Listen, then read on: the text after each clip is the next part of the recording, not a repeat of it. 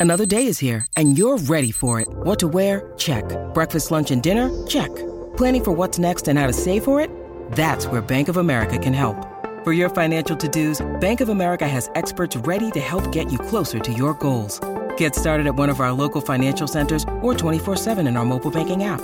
Find a location near you at bankofamerica.com slash talk to us. What would you like the power to do? Mobile banking requires downloading the app and is only available for select devices. Message and data rates may apply. Bank of America and a member FDIC. Look, Bumble knows you're exhausted by dating.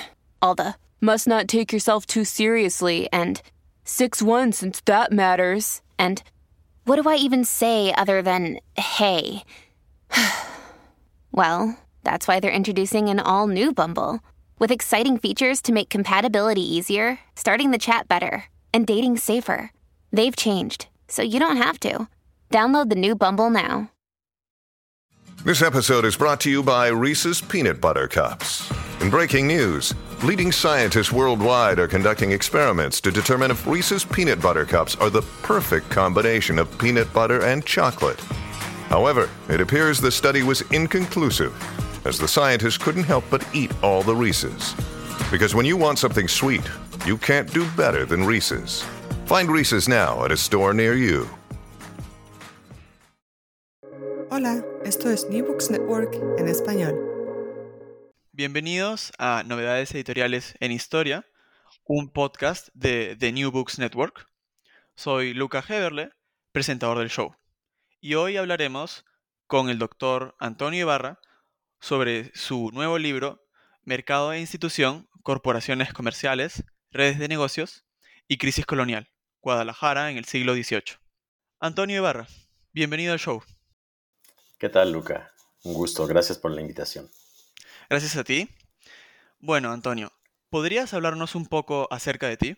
Bueno, eh, hoy día soy un profesor de Historia Económica en el posgrado de Economía eh, de la Facultad de Economía de la UNAM eh, y mi trabajo ha sido un trabajo combinado entre dos disciplinas. inicié formándome como economista, estudié economía con un enfoque neoclásico, es la, corriente hegemónica en el momento en que yo estudié la carrera, la licenciatura, el grado, digamos, en, la Universidad de Guadalajara. Y fue un momento interesante porque los historiadores económicos somos en ese sentido una suerte de híbridos, no solamente disciplinarios y epistemológicos, también emocionales. Y eso es interesante porque cuando desde la economía uno decide transitar a la historia y reflexionar la economía con una perspectiva histórica, sin duda alguna hay un cambio en las emociones del conocimiento. Y también nos pasa con colegas que viniendo de la historia, eh, son los menos, se interesan por la economía, sobre todo la economía teórica, eh, que, la, que la asuman como una herramienta, digamos, que la tomen como una herramienta de pensamiento y la desarrollen en análisis histórico, también supone como un cambio de, espacio de reflexión. Y un poco eso fue lo que ocurrió, porque eh, estando eh, estudiando economía, muy interesado en microeconomía, en este enfoque neoclásico, tuve un muy recordado profesor chileno, Andrés Orrego Mate, que, eh, con quien tuve mis primeras discusiones que tenían que ver sobre cómo yo pensaba que la, economía ¿no? como conocimiento podía ser una herramienta muy, muy útil y muy, pensaba ingenuamente, fácil de usar el análisis histórico. Y realmente me puso varios acertijos que me, primero me intrigaron, después me emocionaron, por eso decía es una relación emocional y más tarde me persuadieron de formarme como historiador. Y por fortuna eh, trabajé con él en un proyecto de investigación y fue él quien me guió a la investigación empírica, a la investigación documental en archivo, lo cual es todo un proceso de iniciación, ¿no?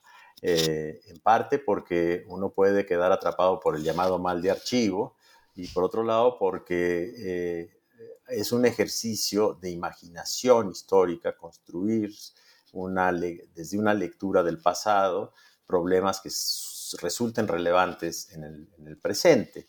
Desde entonces comprendí que había una relación muy estrecha entre el pensamiento abstracto de la teoría económica y, las posibilidades analíticas de la historia económica. Y es así como, digamos, de la licenciatura en economía decidí orientarme y cambiar de institución. Ahí fue que eh, también por, recomendación de otro querido profesor, Enrique Semo, eh, decidí venirme a estudiar una maestría en economía con un enfoque distinto a la UNAM, a la Universidad Nacional Autónoma de México, eh, con una especialidad en historia económica. Y bueno, aprovechando eh, una formación originaria, un trabajo de investigación previa en archivos, moverme a Ciudad de México significó también estar en otro entorno intelectual, en otro entorno institucional y tener cerca el Archivo General de la Nación, que fue también un, hallazgo en términos de complejidad de problemas. Eh, durante años enseñé economía en la Facultad de Filosofía y Letras, en la carrera de historia, eh, y e historia en el posgrado de economía. Es, un poco manejar los dos lenguajes, era hibridar el, conocimiento y explicar a los historiadores la utilidad de la economía, aunque es muy refractario a muchos de ellos este pensamiento, y a los economistas, que también son en muchos casos refractarios al conocimiento histórico, eh, persuadirlos de la importancia de pensar a la historia no solamente como un campo de aplicación de la teoría, sino como un espacio de reflexión. Eh, bueno, esos fueron años de formación, de trabajo documental y después ya me decidí, me decanté por estudiar un doctorado en historia en el Colegio de México que supuso otro cambio intelectual, otro cambio contextual de, ámbito de pensamiento y de institución, que fue realmente muy edificante. Eh, el Colegio de México es una gran institución que, ofrece, además de su biblioteca, pues tuve la suerte de, tener un momento, eh, profesores que me marcaron muy señaladamente. Desde luego el director de mi tesis, Carlos Empata Sadurian, con el que tengo una relación muy larga, eh, de trabajo, de amistad, de encuentros y desencuentros. Pero en su momento también eh, en el programa de doctorado tuvimos la fortuna de tener a profesores muy interesados en los temas que a mí me, me atraían. uno de ellos, el más cercano, el con el que mantuve un, un diálogo muy estimulante, Ruggiero Romano, y que me orientó a los temas que estoy trabajando hoy día, pero que entonces este, discutimos mucho. Era, era, era, un profesor que te, incitaba a pensar por cuenta propia. Muy crítico, muy polémico, muy incisivo. Eh, también debo decir que, bueno, otro profesor que me influyó mucho fue Herbert Klein, con el cual eh, desarrollé también un diálogo y su orientación al trabajo cuantitativo fue muy importante. Eh, Marcello Carmagnani, ¿no? Etcétera. Es decir, es una formación de trayectoria, te diría. Aquí el tiempo es importante también para la madurez de las ideas. Entonces, Antonio, además, en New Books Network solemos comenzar las entrevistas preguntando por el origen de los libros que presentamos. En tu caso, ¿cómo así llegaste a interesarte por los temas tratados en esta recopilación de ensayos? Bueno, esta recopilación reúne trabajos de investigación de más de dos décadas y de un diálogo sostenido con otro querido colega, Eric Van Jong. Eh, Eric ha sido un historiador mexicanista, probablemente eh, uno de los mejores historiadores mexicanistas, en parte porque no solamente ha creado obras que son eh, canónicas de un modo de pensar la historia de México, y ha ido de la historia económica, con su estudio sobre el sistema de haciendas en Guadalajara colonial, a la historia, digamos, social y política, con su gran mosaico de la revolución de independencia, la otra rebelión, y hoy día nos ha entregado una, yo diría, una tercera obra capital, que es la biografía política de Lucas Alamán. Eh, yo me inscribo en el primer ciclo de discusión cuando Eric tenía una vocación por la historia económica, después pasamos juntos un tránsito a la historia social, eh, tengo otra serie de trabajos que son otro diálogo en otra escala con él, pero este libro obedece a ese diálogo, un diálogo que ha sido amistoso, un diálogo que nos ha confrontado en términos de interpretación, pero que ha sido, diría, eh, el común denominador de todo ello es que ha sido muy estimulante. Eric me acogió en la Universidad de California en San Diego cuando hice una estancia postdoctoral y es ahí donde yo creo eh, que este libro eh, se incuba, este libro eh, aparece como un, un proyecto intelectual que me ocupó durante dos décadas. y que ha sido, digamos, hecho un poco a pasos. con mi sistema de trabajo es ese, eh, meterme en un tema en profundidad, eh, hacer uso de las herramientas analíticas que me parece que son importantes para analizar, por ejemplo, la historia cuantitativa, la historia serial o el análisis de redes o el análisis neoinstitucional. depende del problema que me planteo. Y eso en parte es resultado también del diálogo que, he sostenido durante todos estos años con, con Bañón. Eh, es un diálogo que, no solamente es personalizado, tiene que ver también con una visión de que la historia económica debe de, hacerse también en un horizonte muy amplio, pero, pero desde una mirada muy precisa, muy problemática, espacio-temporal. Y, en ese sentido, eh, lo que hay es un haz de problemas y de interpretaciones sobre la historia económica, sobre tópicos de la historia económica, aunque tenga un referente empírico común. Te diría, eh, el, último de los subtítulos, Guadalajara en el siglo XVIII, es, es, el gran escenario, pero lo que hay aquí es, es una secuencia de, prácticas historiográficas, de problemas y de recursos, eh, eh, de recursos intelectuales para hacer frente a problemas de la historia económica. En un punto, el libro es como un itinerario, por eso decía, es más un, una referencia a un proyecto de largo aliento. Hay salidas colaterales, eh, me he ocupado de otros temas, la docencia me ha ocupado mucho, pero este libro es testimonio de una, de una reflexión, creo que de, si no de largo aliento, sí de un largo tiempo. claro. Entonces, precisamente Eric Van Young eh, señala que eh, si bien su análisis se centra en la economía tapatía, es bastante ambicioso y creo que sería útil para comenzar, eh, digamos, eh, discutir o, brindar el contexto histórico más general, digamos, eh, en el que se sitúa su obra. Entonces, a grandes rasgos, ¿cómo se desarrolla la, economía novohispana a finales de la colonia? ¿Y qué ocurre en el caso de Guadalajara? Bueno, yo diría, la primera aclaración es que no soy historiador de Guadalajara.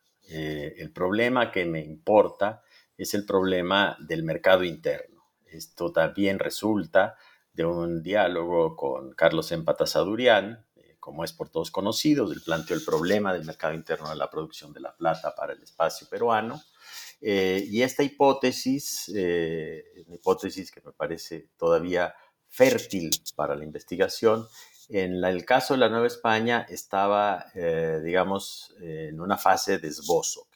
Le hacía falta una investigación empírica que le diera sentido, historicidad al problema del mercado interno en un contexto historiográfico en donde, por un lado, o teníamos interpretaciones que ponían el acento en el carácter dependiente de la economía y el carácter extractivo de la economía colonial, eh, o por otro lado teníamos la interpretación muy influyente en los años 90 de John Cotsworth eh, sobre eh, el atraso, ¿no? el crecimiento no tardo colonial como origen del atraso. Ambas hipótesis me parecían insuficientes, aunque fuesen persuasivas, eh, para algunos sectores porque la investigación empírica nos daba otro horizonte de complejidad.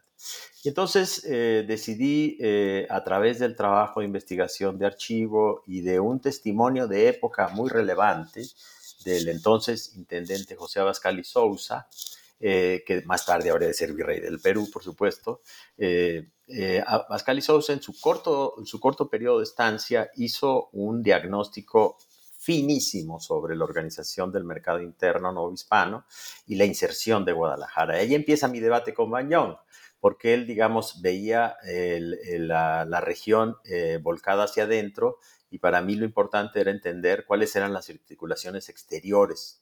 Entonces empecé con un trabajo de investigación empírica muy cuantitativo, que era establecer relaciones entre eh, la economía local y regional y la economía novohispana. Eh, la economía de Guadalajara había sido caracterizada como una economía sin grandes minas, pero con un sector minero. Y ese era otro, otro gran acertijo. ¿Qué pasaba con una economía que tenía una pujanza, que tenía un crecimiento y una capacidad de atraer importaciones y no tenía aparentemente minería? Entonces hice un trabajo que fue en múltiples escalas, una visión macro a través, por ejemplo, de construir un modelo de contabilidad económica que me explicara la dinámica de, la circulación interior y de los vínculos con el reino, con la Nueva España y con el exterior. Eh, y por otro lado, observaciones a escala de centros mineros, de mercados locales, de ferias, etcétera, que completaban como esta complejidad de la articulación del mercado. Y esa fase, digamos, me orientó fundamentalmente a un análisis de historia cuantitativa e historia serial. Es, digamos, una fase muy, muy larga porque me implicó una investigación de archivo muy, muy detallada, muy cuidadosa, que, entre otras cosas supuso ordenar las fuentes, porque no estaban ordenadas. Entonces hubo un trabajo de aprendizaje sobre la institucionalidad de, estas, de esta fiscalidad tardocolonial, sobre las características de la documentación local y la, la documentación virreinal. Eh, y bueno, en fin, ir armando el, el rompecabezas para tener como un gran esquema, un gran esquema a donde se podían alojar las preguntas, una visión, si se quiere, estructural, un primer acercamiento de corte estructural. Después venía el gran eh, desafío que era el de ver la acción colectiva, ver a los actores ver la, que esa organización no era una organización autónoma del mercado, sino que había actores que ejercían una, una función institucional, una función, digamos, corporativa, o se movían en un terreno de los negocios eh, de las relaciones interpersonales. Esto suponía otro desafío historiográfico. Por un lado, eh, discutir con una teoría que también se, generalizó en los años 90, un enfoque, yo diría, no, alcanza la dimensión de una teoría, un enfoque, el neoinstitucional, eh, que eh, de alguna manera John Cotsworth había introducido en la historiografía mexicana, pero con una, de una manera incompleta, no en la complejidad que lo planteaba Douglas North, por ejemplo, ¿no? Pero es el momento en donde hay ese, esa irrupción de las teorías y las teorías cuando son tan persuasivas suelen ser auto, eh, digamos, autoinmunes a la crítica.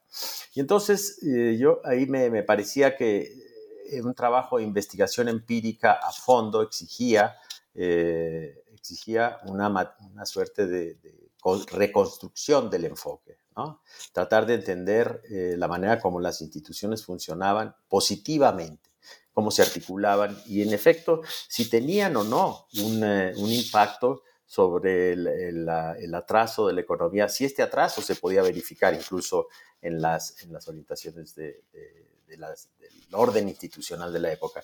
Y es por eso que me ocupé del consulado. Entonces pasé de la economía en términos estructurales a ocuparme de la corporación de antiguo régimen y verla con un enfoque contemporáneo. A sí, el enfoque institucional nos permitía leer positivamente dónde eh, influyó el consulado en los costos de transacción, ¿no? Para disminuirlos para esta comunidad comercial que le dio competitividad frente a los monopolistas de Ciudad de México y frente a sus socios y competidores de Veracruz para crear un tejido de mercado que fuese favorable a los intereses de esta comunidad. Entonces trabajé desde ese enfoque el consulado, decidí hacerlo en profundidad y, lo hice a través de la contabilidad del propio consulado. Eh, eso me ha llevado también a otros temas, y hablaré en el momento que estoy haciendo, pero después de ver a la institución como una corporación, como una unidad, me planteé el problema de la agencia. El problema de la agencia es ya no solamente la corporación, ¿no? impersonal, sino los actores dentro de la corporación. ¿ah? De esa manera, eh, el enfoque en lo institucional era insuficiente. Me parecía que nos ayudaba a entender este problema de los costos de transacción y el papel de una corporación que se funcionó, que funcionó con una lógica modernizante en una economía arcaica, eh, y, eh, pero había que ver a los actores. Y entonces, la manera de ver a los actores, se trataba de un conjunto de 165 comerciantes, con tres generaciones que claramente se podía distinguir en el ascenso y ocaso de sus negocios. Entonces me interesaba analizar los vínculos relacionales entre todos ellos y los comerciantes, los agentes económicos de otras, eh, de otras corporaciones y de, eh, de aquellos que proveían crédito o los mineros que se asociaban con estos mercaderes. Entonces recurrí al análisis relacional, al análisis de redes. Y es por eso que hay, como decía, una sucesión de enfoques, de herramientas analíticas para ir armando ¿no? esta, esta, esta, digamos, explicación de conjunto. Y es por eso que eh, mudé sucesivamente de una visión muy cuantitativa a una visión, diría, sociológico-relacional.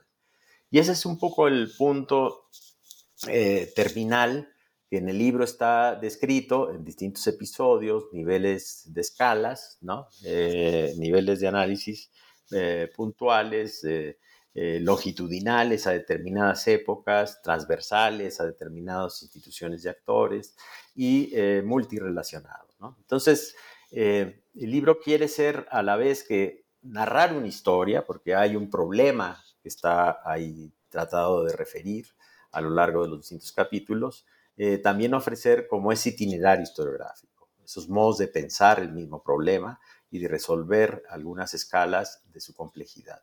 Ese es un poco la nuez de un libro eh, que reúne, digamos, esa experiencia de dos décadas de investigación en historia económica y diría social, ¿no? Es algo que no hay que olvidar en la historia económica. Ahora que ya comentaste de manera general tu obra, creo que podemos pasar a revisar ensayos específicos.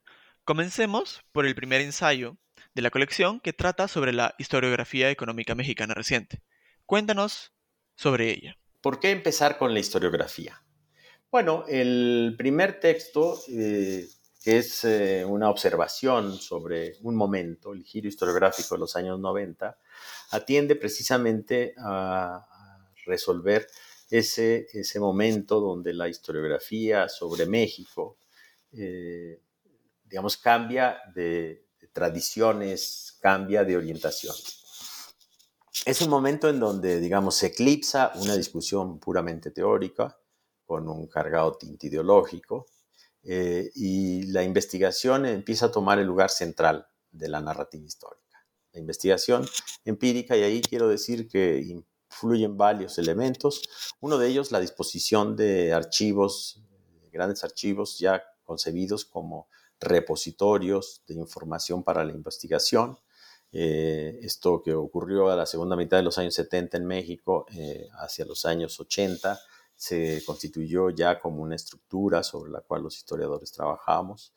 Eh, progresivamente creo que también hicimos varios esfuerzos de, organizar fuentes y esto eh, me parece que forma parte de la historia de los temas que se trabajaron porque a medida que íbamos encontrando series documentales se iban modelando algunos temas, se iban armando algunos problemas y eso es lo que caracteriza a la historiografía de los 90, en donde, quiero decir, me inscribo. Entonces, las claves de este análisis, más del horizonte historiográfico, eh, tiene como objetivo eh, que el lector eh, diga, bueno, me voy a situar en los 90 y ver cómo empieza este itinerario, cómo empieza ese recorrido en la investigación de este libro, porque lo que ocurrió en ese momento fue precisamente cambio de temáticas, de ópticas, de herramientas y de, narrativas históricas. Simultáneamente, bueno, hay todo un proceso de institucionalización de la disciplina, eh, la agenda de investigación se hizo cada vez más cosmopolita, estudiar a la Nueva España no era eh, estudiar solamente, eh, digamos, un, espacio, era entrar en una discusión sobre modelos historiográficos, era discutir el colonialismo, era discutir el atraso, era discutir la industrialización, era discutir la economía que hoy llamamos global, cómo se insertaba las economías locales americanas en la economía mundo. Es decir, es un momento en donde, donde va a cambiar esto, donde se va, va a haber, digamos, senderos que se van a abrir en la historiografía, el estudio de los mercados, el estudio de los mercados financieros, el estudio de la empresa, el estudio de la fiscalidad, eh, es decir, un, horizonte de temas que, además de tener un campo especializado, hay estudios transversales. Y el nuestro quiere ser un estudio transversal a estos campos disciplinarios. ¿no? Si uno lo ve por áreas, con los estudios de áreas, entonces eh, pensaría que este es, que es un estudio de historia económica regional, pues no, porque no, no, no, me interesa estrictamente lo regional, por eso decía, no soy historiador de Guadalajara, me interesa ese espacio para reflexionar un problema, pues es un estudio de historia económica, bueno, sí, pero también se ocupa de la política y se ocupa de las relaciones sociales. Es un estudio social, bueno, eh, sí, es un estudio social, pero donde la arquitectura, eh, el fuste, digamos, de la explicación social está en la economía.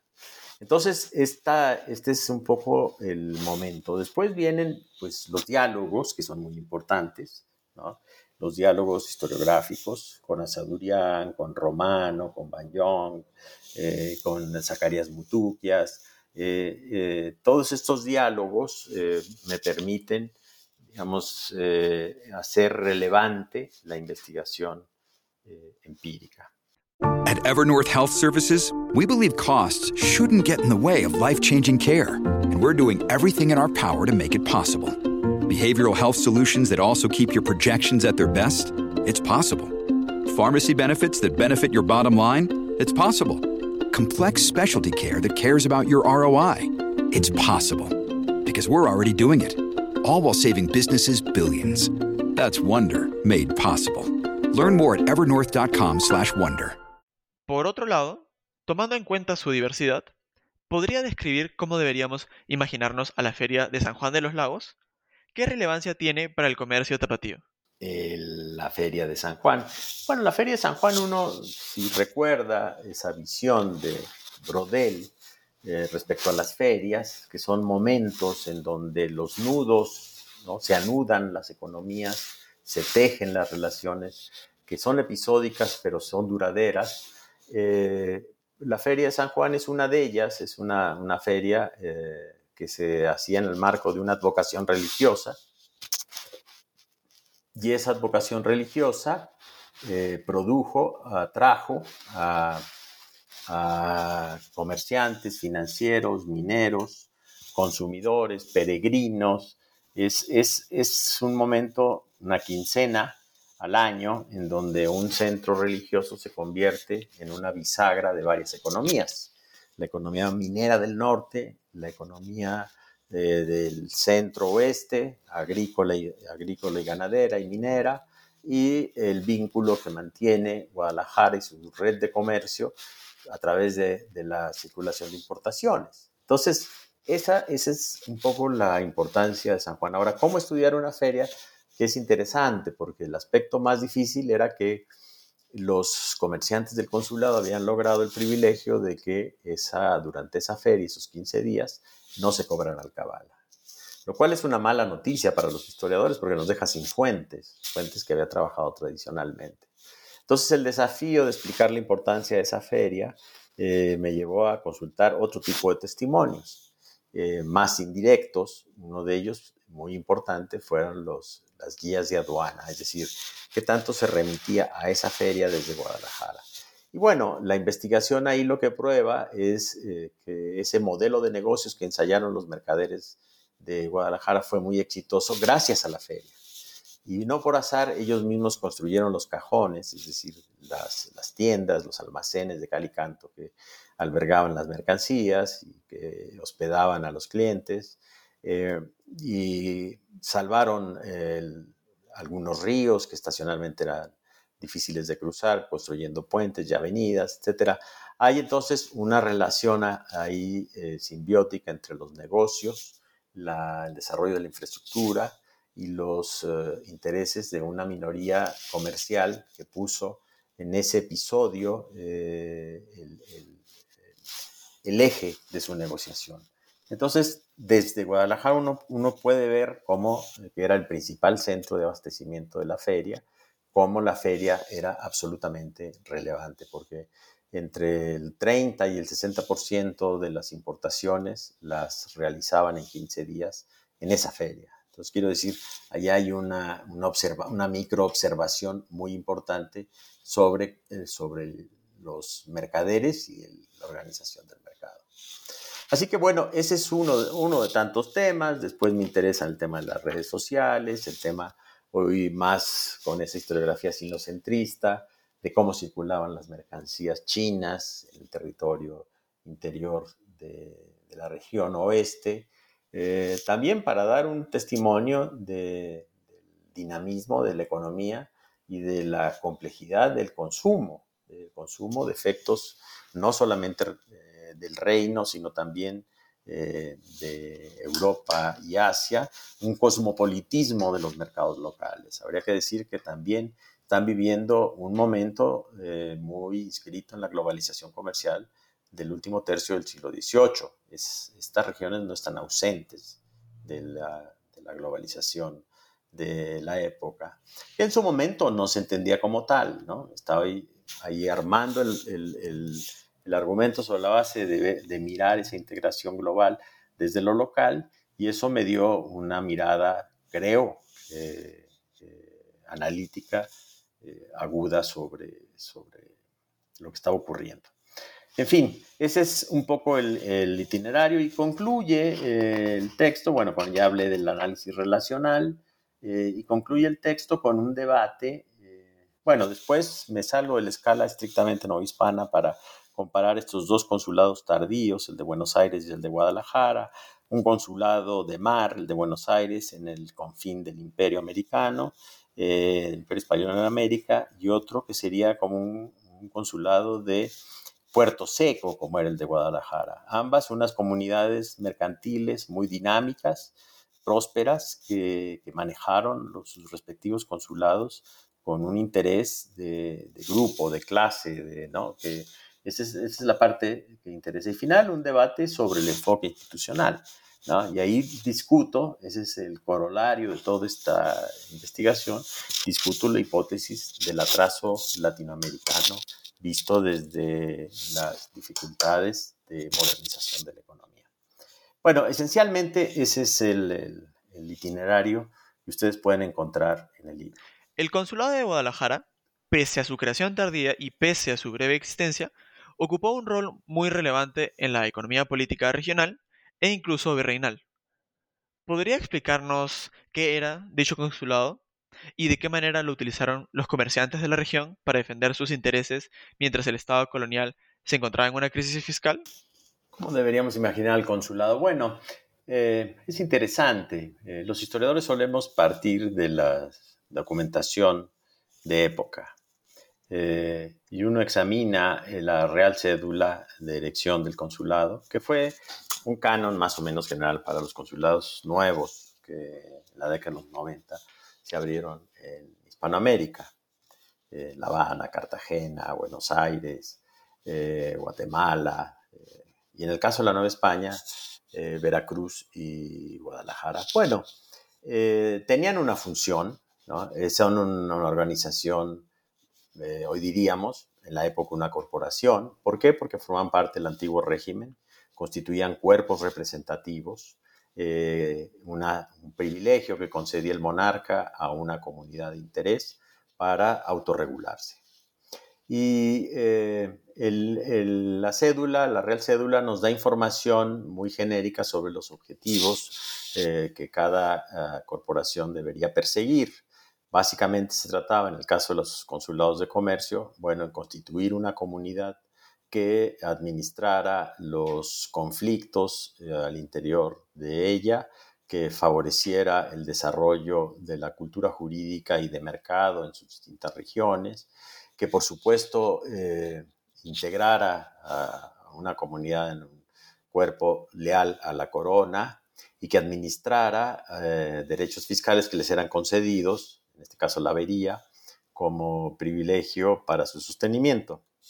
Ahora bien, en la década de los 90 eh, eh, fue muy importante eh, en el caso de Nueva España que estos dos consulados entraran en competencia corporativa con el de México, porque el de México había sido desde el siglo XVI un consulado de privilegio que adquirió un extraordinario poder y que había incluso sometido en gran medida a los virreyes. Y régimen de centralismo eh, corporativo había eh, también eh, vulnerado las bases de la gobernabilidad económica, digamos, del reino. Entonces, se tenía el interés de que los competidores, siendo agentes comerciales, introdujeran una, una, mayor, mayor dinamismo de los mercados que influyeran en, la competitividad de los precios y que positivamente constituyeron, digamos, una suerte de, socios de la política borbónica eh, para eh, desarrollar una,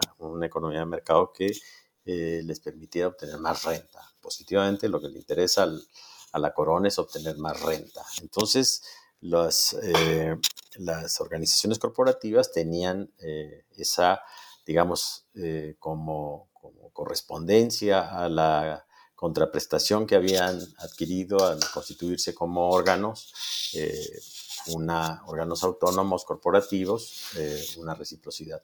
Tres son las funciones fundamentales. La primera y más importante es la judicial, resolver expeditamente los, conflictos entre mercaderes a verdad sabida y buena fe guardada eh, en una resolución de miembros del consulado, un tribunal, eso disminuye enormemente los costos de transacción en el mercado.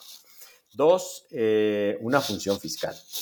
Una función fiscal que además es muy importante porque les permite tener un conocimiento sobre el stock de mercancías que circulaba dentro de, importaciones que circulaba dentro del mercado. Eh, y tener, tercer elemento muy importante, una territorialidad. En el caso del consulado, una territorialidad donde tuviesen una gobernanza eh, corporativa, en, los negocios del comercio. Y en el caso de Guadalajara fue muy importante su territorialidad porque prácticamente abarcó el norte minero, es decir, las áreas más dinámicas de la economía novohispana, productoras de plata. Entonces, sí, eso fue eh, de alguna manera un golpe severo al poder monopólico y centralista del comercio, del Consulado de Comercio de Ciudad de México. Y el otro, bueno, pues la garganta del Atlántico era el, puerto de Veracruz. Instalar ahí un consulado o por lo menos eh, conceder a una comunidad comercial el privilegio de ejercer esas funciones en el principal puerto del comercio atlántico, pues era evidentemente también un, conflicto con el consulado de México. Entonces es interesante ver a la corporación porque detrás de, hay una, retórica de conflicto entre todos ellos y ahí lo que yo explico en las redes de mercaderes y redes de comerciantes, explico, digamos, había una segmentación del comercio, o sea, estaban los grandes mercaderes de Ciudad de México y luego estaban los comerciantes provinciales. Y había una relación este, vertical, ¿no? Lo hubo durante mucho tiempo de dominio y en este momento, entre 1795 y, 1818, lo que yo veo es que se da una, suerte de transversalidad, es decir, de asociación. Eh, hay una alianza muy fuerte entre los consulados de Veracruz y de Guadalajara, pero también hay disputas. La primera disputa fue por, la, ni más ni menos que por la avería que entraba por el puerto de Veracruz. Pero después los negocios fueron tejiendo relaciones interpersonales que desmentían lo que le, lo que le decían al rey, digamos, de, sus antipatías institucionales. Y esas asociaciones también incluyeron a mercaderes de la Ciudad de México. Entonces, hay eh, en los negocios, que es otro ámbito de disputa, hay una conciliación. Hay una disputa corporativa y una conciliación en los negocios. Entonces, mirar ese doble juego era muy interesante para entender el papel de estas corporaciones en la economía no hispana de fines del siglo XVIII. Ahora, lo que después no está en el libro, pero lo he hecho recientemente, he trabajado la dimensión financiera eh, del, Consulado de Guadalajara que no había sido estudiada. El caso del Consulado de México ha sido muy estudiado por la doctora Guillermina del Valle, que ha eh, explicado muy detenidamente cómo el Consulado de México se convirtió en un agente financiero de la corona entre 785 y prácticamente la crisis de independencia, el Consulado de México eh, casi aportó 20 eh, millones o más de pesos a la corona a través de donativos, de préstamos, eh, donativos voluntarios, donativos forzosos, donativos universales, donativos privativos, préstamos voluntarios, préstamos forzosos.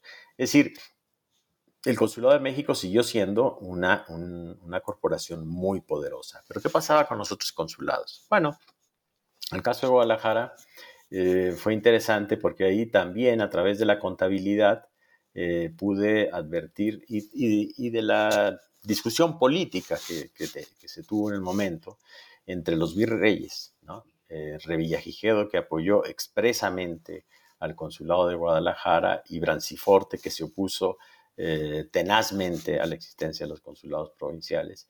Y luego la política de, lealtad, ¿no? Este, ahí estudio un poco cómo los consulados, eh, digamos, ofrecieron recursos financieros a la corona para, eh, digamos, contribuir con este, este, principio fundamental del orden corporativo, que es la lealtad, pero también para tener la libertad de hacer negocios en su territorio. Es por eso que esta, esta relación se mantiene, esta relación entre territorialidad, justicia, fiscalidad y privilegio. Entonces, ese es un poco el, papel. Ahora, me decidí por comparar con Buenos Aires, ¿por qué? Porque además son comunidades que se están este, construyendo en ese momento y que están, eh, están advirtiendo un cambio significativo en el mercado. Ambas se van a beneficiar de la globalización comercial del siglo XVIII. Ah, ambas comunidades van a hacer uso virtuoso de la corporación. Eh, no es una corporación homogénea, en ambas hay conflictos, hay, eh, hay ¿cómo decirte? hay una suerte de también conflicto interno. Y ese conflicto interno había que destacarlo también. Entonces, eh, comparar estas dos márgenes del imperio es como, como también tener eh, una claridad sobre cómo estas comunidades tan distantes entre sí están articulándose de manera relativamente común al mercado global. Bueno, con eso quizá respondo al interés de estudiar las corporaciones. Y eso, déjeme decirte que fue un proyecto que incluyó a varios colegas de América, porque con eh, Bernd Hausberger hicimos un libro sobre los consulados americanos.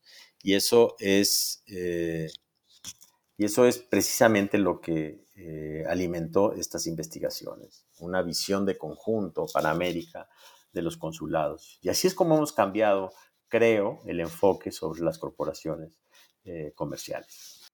Entonces, Antonio, no quiero robarte todo tu tiempo, así que déjame hacerte una última pregunta. ¿Actualmente en qué estás trabajando? Bueno, actualmente he retomado una, vieja promesa que le hice a, a mi recordado profesor Ruggiero Romano de meterme en profundidad a investigar la historia monetaria de la Nueva España. Y para ello he hecho un um, proyecto que quiere ser una visión de conjunto muy amplia de la época colonial a la, crisis del siglo XX, eh, donde he integrado un grupo de trabajo que eh, hemos convenido con el Archivo General de la Nación en organizar tres grandes ramos, o tres grandes fondos editoriales. El Fondo de Casa de Moneda Virreinal, eh, que arranca sobre todo a partir de 1733, en que fue administrado directamente por la corona, eh, hasta los años 20, eh, 1821, en donde, por supuesto, se da un cambio de régimen político. Luego, dos fondos que son importantes, en realidad es hasta 24 el virreinal, dos fondos que son importantes que amparan el siglo XIX. Uno que es la Casa de Moneda, ya en la administración republicana, que, estuvo en manos de la Hacienda Pública y que funcionó sobre la base de una asociación público-privada, el arrendamiento de las casas de moneda a los empresarios británicos y norteamericanos, que fueron los principales agentes exportadores de la plata. Se estudia en ese fondo que está en Hacienda Pública y la otra parte de la segunda mitad del siglo XIX en el Ministerio de Fomento integrar esa base de datos también eh, completa. Y luego lo que fue la, la, organización que transitó del siglo XIX al siglo XX hasta la banca central, que es la Comisión Monetaria. Entonces, hoy estoy dedicado a la historia monetaria, por un lado, como trabajo de investigación, y también hacer una, una compilación de reflexiones sobre la historia global. Estoy trabajando eh, en la en una serie de ensayos monográficos donde quiero retomar la discusión entre la escala global y local, la agencia local de los procesos globales, Eh, y ese, ese libro lo estoy armando ahora. Se han publicado algunos trabajos, eh, uno, un trabajo sobre la navegación de Calcuta a Buenos Aires y de Cantón a Buenos Aires. Eh, he trabajado la relación ahora entre la India, Calcuta básicamente, no la India, sino Calcuta, y América a través del comercio de textiles. Y, quiero armar eso, un, un volumen donde mire desde la escala regional los procesos globales, también que involucran a la trata de forzados, de trabajadores esclavizados, ¿no? al contrabando eh, y a las defraudaciones financieras eh, a través de la Real Compañía de Filipinas, que también me da esa perspectiva global de una empresa de privilegio que eh, unifica los cuatro continentes, Europa, América, Asia y África en un mundo de negocios. Pero lo que importa, o lo que me importa a mí, es, dejar de especular sobre las macro tendencias de la historia global, también dejar reposar ese, ese ciclo historiográfico que es muy descriptivo para pasar a una problematización desde el espacio local. Eso es lo que me, también me está interesando ahora. Y bueno, esos dos libros están en marcha. Eh, ahora hemos entregado un libro colectivo al Colegio de México. Se llama Historia Económica del Peso Mexicano, del mercado global a la gestión política de la moneda. Y el, y el título del libro sobre historia local, es decir, global y local, lo estoy pensando. Eso es en resumen lo que estoy eh, trabajando ahora y espero tener resultados muy pronto. Eh, Antonio, muchas gracias por tu tiempo. De nuevo, eh, agradecerte mucho, Luca, eh, esta conversación que me ha sido muy estimulante, tu interés y tu buena lectura del libro, debo decir. Has hecho una lectura incisiva, eso me ha permitido volver a él y leerlo quizá con los ojos del lector, un lector agudo como tú. Así es que agradezco mucho la ocasión para poder conversar sobre el libro y espero que tenga algún interés para el público. Muchas gracias. Bueno, esta ha sido la entrevista con Antonio Barra para el canal de novedades editoriales en historia de The New Books Network. Gracias por escuchar New Books Network en español.